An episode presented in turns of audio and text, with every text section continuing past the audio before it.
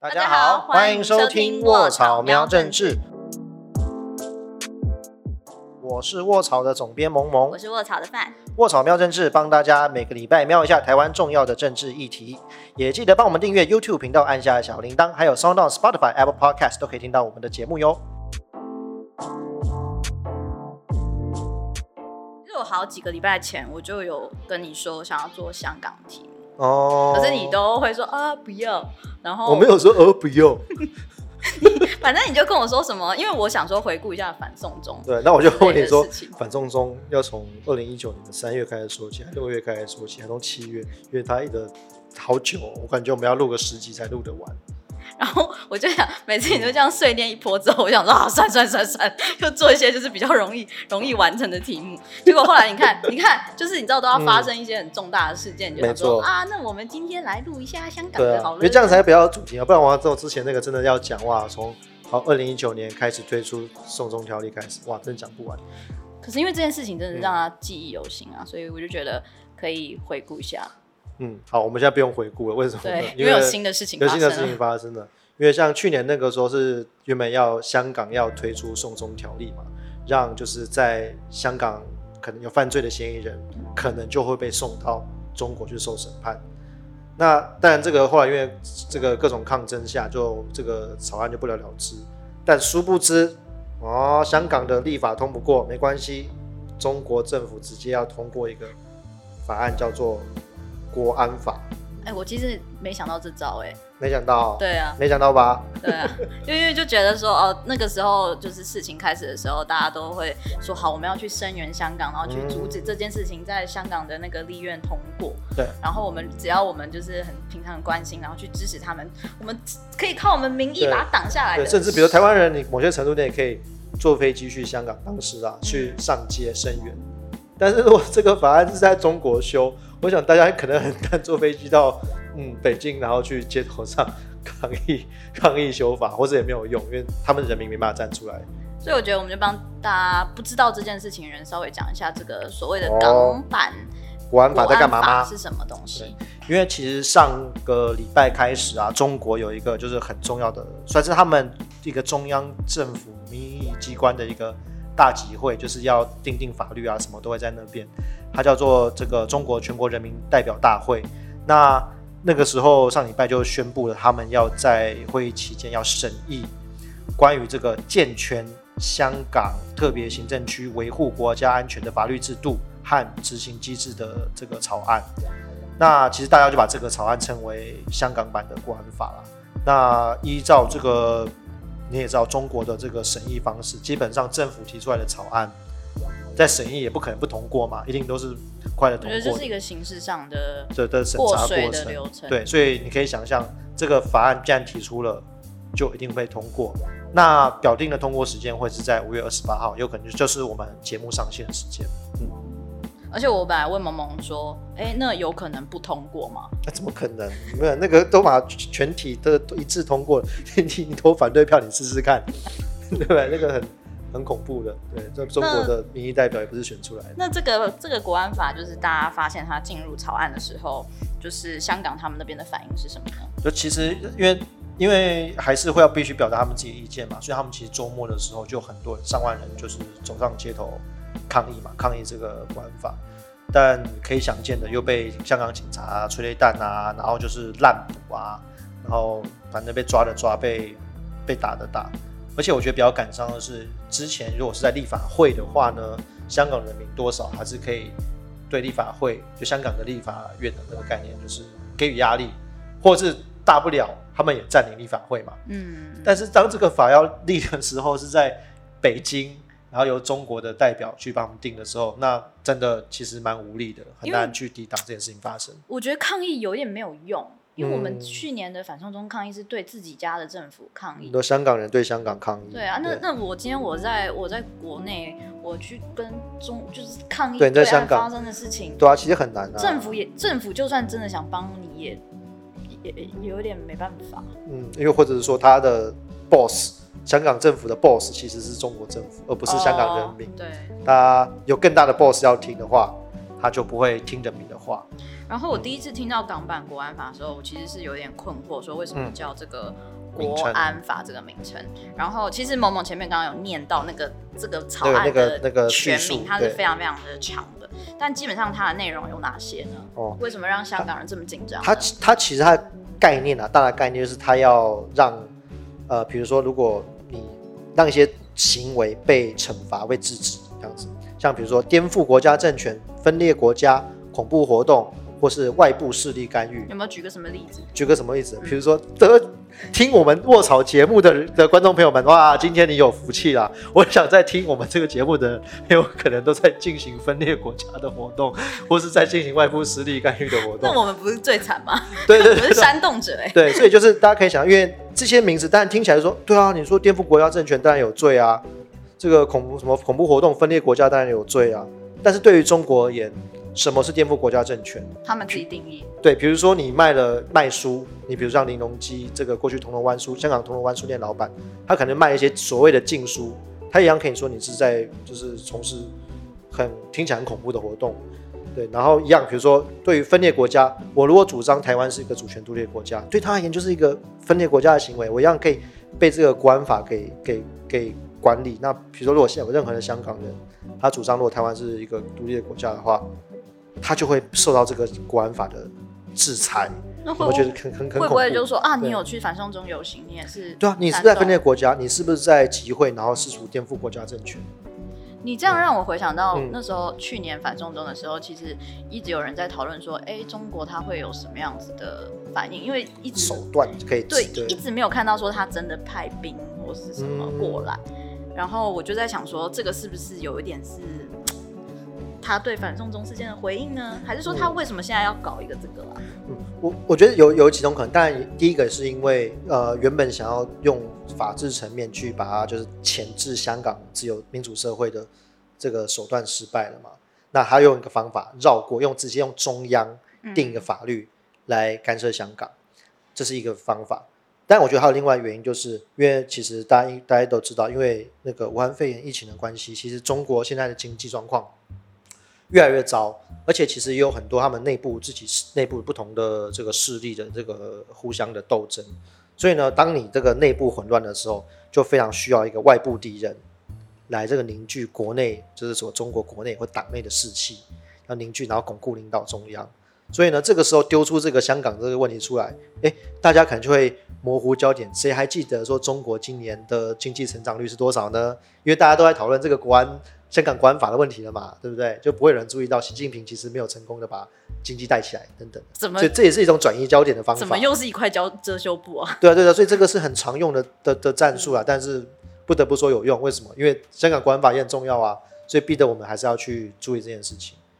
然后我就在想啊，既然他都有办法对香港就是做这样子的事情，可是为什么他不能对台湾做一个哦台版国安法？其实，其实我必须说，就他们在二零零五年，中国在二零零五年呢通过一个法，叫做反分裂法哦反国家分裂法，其实有点像，感觉有点像、好，你说说。就是他那个反国家分裂法，就是你任何就是让这个中国的领土啊、主权啊有割裂啊，有就是分离的话，你就是违反了这个重罪。那当然他是要讲给台湾听的，嗯，但差别是什么呢？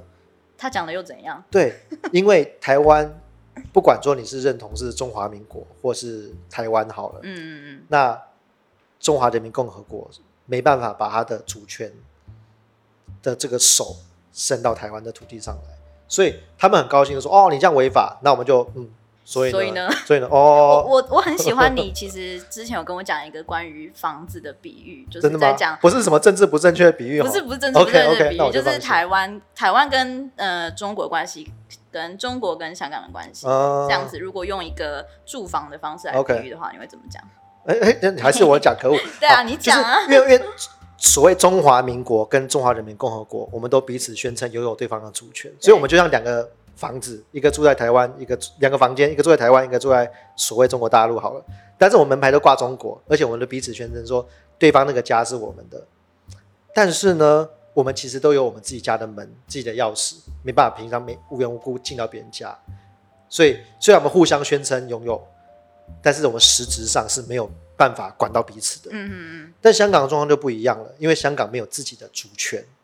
所以他其实就是住在中国的家里。嗯哼，那现在就是中国要，就是我又另外开一个钥匙，我直接开一个门，我现在随时可以用这个所谓的香港国安法进出你家的房间。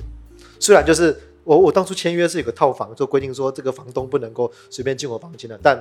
现在就是要打破这个规则了，我们就定了香港国安法，这个以以后就照这个规定来吧。所以如果我们现在讲到为什么呃港版国安法对于香港影响这么大，其实就不能不去想到他们过去的一段历史。对，就就是是他们跟中国之为间为什么会，他如何把主权给中国的啊？这要讲古了吗？哦，大家不想不喜欢听历史的，又可以去厕所了。我觉得喜欢我们节目人应该很习惯某某每次的开场都是一九巴拉巴拉巴拉巴拉，一九叉叉年，好，哎，这次我可以讲更久，我可以讲到十从十九世纪开始讲起。好了，就是大家应该都小时候读历史课本的时候，可能都还有点印象，就是呃，香港其实是被因为这个鸦片战争，然后后面有一系列的战争，然后割让给英国嘛。那其实真的，我们现在广义的去想那个香港啊，其实可以分成三个部分，一个是香港的岛，嗯一个是再往北一点的九龙，嗯哼，那再来就再往北的新界。那其实呢，当时的香港岛跟九龙都是直接割让给英国的，那只有新界那一个地方是租给英国九十九年，所以那个九十九年推算就是后来所谓的一九九七年。那但是呢，就是当一九八零年代快要因为这个新界租租约快要到期的时候，英国跟中国就开始谈判了嘛，就是哎，那我们是要把新界还给中国呢？啊，对，被差不多要还玩了，就开始谈的是怎么还嘛。那个你房约租约快到期，你要想说，哎，我有什么东西要留着，什么家具要丢掉之类的。好，但那个时候谈判过程之中呢，因为种种的内部外部势力的关系，英国后来就决定就说，好吧，虽然当时他已经那个九龙和香香香港岛是永久割让哦，嗯中国永久割让给英国的，但是也连着新界一起还给中国，把主权交还。是对英国来讲管理上也挺麻烦的，这么远，对，就是因为很远，而且因为有陆地的接壤，就是陆地是接在一起的，所以就跟像像就是九龙跟新界陆地有很长的一个就是边界嘛。所以我如果还了新界，没有还九龙，那如果中国人不爽，就要出兵啊，或是要攻占，其实很难守住。就英国的在很远的地方，香港在这边很难守下来，而且很多的自然资源啊，就是水电啊这些，其实也都是来自于新建那边，所以某些程度要守下九龙香港的成本太高了，高。所以不如就把主权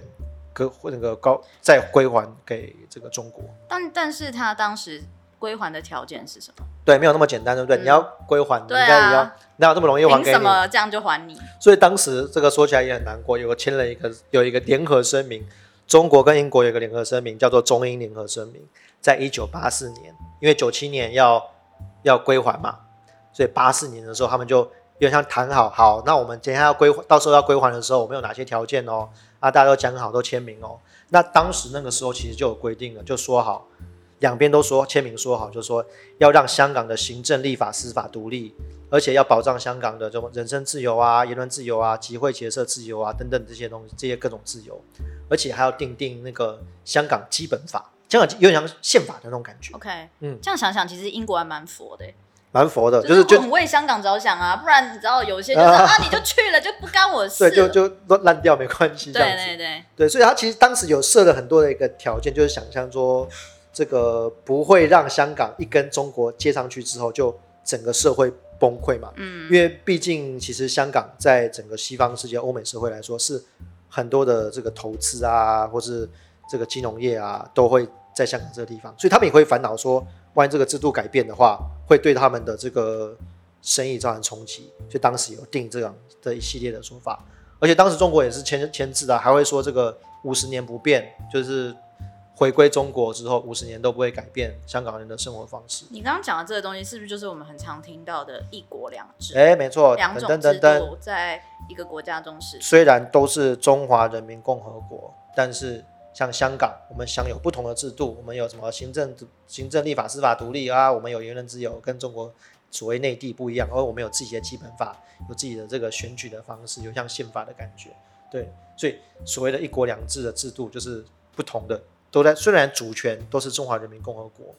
但是有不同的制度。因为在那个港版国安法跑出来的时候，就有就有人这种政论节目就说，好像是呃中国当当做一国两制这件事情不存在一样，才会修这个法出现。嗯，对啊，因为因为当然啊，中国当然会说没有啊，这没有影影响一国两制啊。就是虽然啊没有影响一国两制，中国当然会这样讲嘛，他的逻辑是什么？他逻不要问我这件事情，这个逻这个问题太困难，因为但是因为这个实际上来讲，就是比如说刚刚讲呃呃，比如司法独立好了，那但中国直接定了一个法，然后可以影响香港岛，就香港的这这些人的行为有没有犯法？那而且其实刚刚没有没有讲到是，他这条法也会授予这个他们中央政府，中国的中央政府可以设一个呃机构特别的机构，而且是维护国家安全的机构。哇，中所以所以这个联想起来就就是很恐怖啊，就是他们中国可以在香港当地设有就是啊，国安人员，哦，然后你违反相关法律法法律的话，你可能就被抓走，然后被带到中国去审判。因为过去不是没有这样的例子的，之前有人在有一些异议分子，香港的异议分子就是在香港被抓去中国审判。那但只能说原本比较是私底下的，现在就变成是浮上台面。他先他抓了你，你自然就违反了国安法，你自然就违反了颠覆国家政权。所以你说这样还有司法独立吗？就是还有言论自由吗？还有这些什么集会结社自由吗？就对，你可以想到以后上街抗议的人，可能都会被合法抓走。而且这个草案出现之后，其实，嗯，当然出现的第一件事情，关心的人一定会想说自己要做什么可以改变这件事情嘛。嗯可是其实认真的了解这些这些东西的始末，会有一种 啊怎么办？然后 there's nothing we can do 的感觉吗？你看像好，现在蔡英文，呃蔡英文他对这个港版的国安条例有一些对有反应做法回应，对对嗯嗯，对。但其实其实我觉得这很困难，就是呃，像比如说他有提到蔡蔡英文前几天提到的那个脸书贴文，他是想到说有个港澳条例第六十条，那这个条文其实就是在这个港澳发生一些特殊状况的时候，它其实可以取消对他们的一些特殊待遇。那这一次的特殊待遇是什么？就是说，它可以让港澳的人直接被视为是中国中国的人。那其实这对于我们大多数的一些法规而言，就是门槛变高了，不管是呃人员的来往啊、旅行啊、投资贸易啊，这个门槛都会大幅提高。但是听起来我觉得也很难过啊，就是说其实可以理解说为什么要这样设，因为表示你的香港的制度已经跟中国一致化一样了，所以不行，我们要改变我们的门槛。但是对于香港人来讲，他今天，呃，台湾你没有这个港澳条例，然后这件事真的要发生了，我是香港人，我可能会想要移民到嗯台湾来，或者说我想要，就是有没有说他反而被惩罚到，对不对？对啊。可是我我觉得这个很很很尴尬，就是这样子啊，就是我可以理，你可以可以觉得刚刚那样就可以理解他为什么要做，为什么要调整这个港澳特别条例。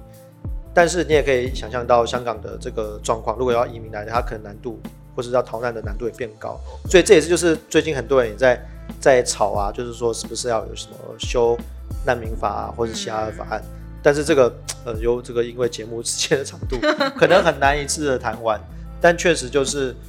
我觉得自己的看法就是因为香港它没有自己的主权，嗯所以你真的要说退一万步讲，就是说没办法，香港的主权属于中国，